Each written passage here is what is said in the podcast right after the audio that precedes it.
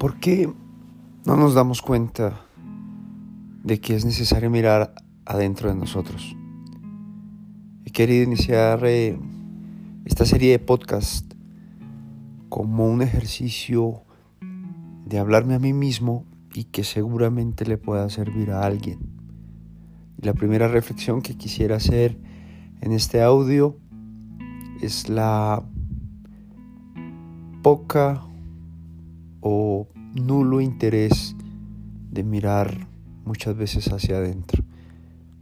Es como que estamos tan acostumbrados a vivir de una manera en que se nos ha dicho que tenemos que vivir cumpliendo ciertos roles, padre de familia, en tu trabajo, el maestro, el abogado, el hijo, el esposo, la hija la esposa,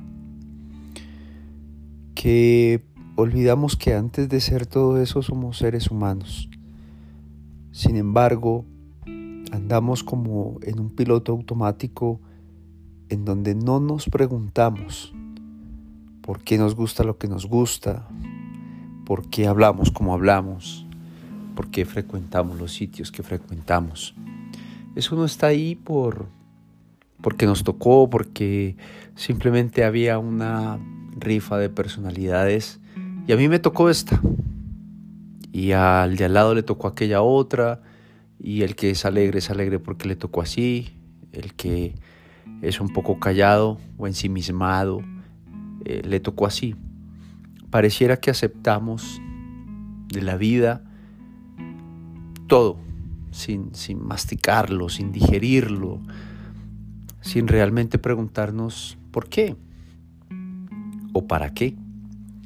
Así que la primera reflexión que quiero hacerme a mí mismo y tal vez a alguien que esté escuchando este programa en algún momento es, es momento de mirar hacia adentro, es momento de conocernos y es momento de reconocernos.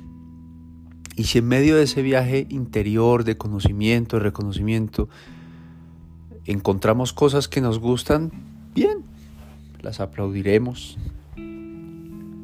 Si en medio de ese viaje encontramos cosas que no nos gustan, la invitación es abrazarlas. Y si luego de abrazarlas y aceptarlas queremos cambiarlas, solo desde ahí, desde haber reconocido, podremos cambiarlas. Creo también finalmente en este corto mensaje que en nuestra educación a nuestros hijos, a nuestros adolescentes, a nuestros jóvenes, principalmente a ellos y luego a nosotros los que estamos un poco más adultos, ha faltado en la educación aprendernos a conocer y a reconocer. Los jardines, los colegios, las universidades están llenos, llenos de cátedras donde se nos enseña a sumar, a multiplicar, a sacar raíz cuadrada, a calcular pesos, volúmenes, temperaturas, fuerzas, para entender el mundo, el mundo exterior.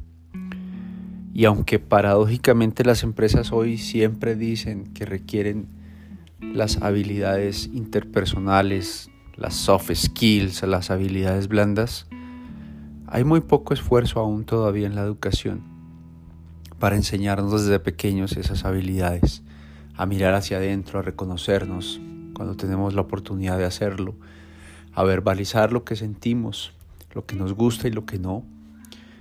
Y más bien estamos acostumbrados a que la educación nos educa como una máquina para aportar al sistema, más no como un ser humano.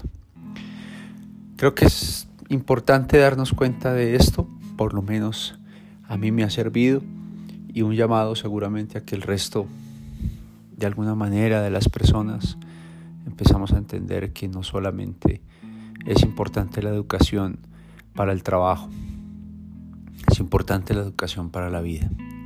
Bueno, pues esto era lo que quería compartir en este primer podcast.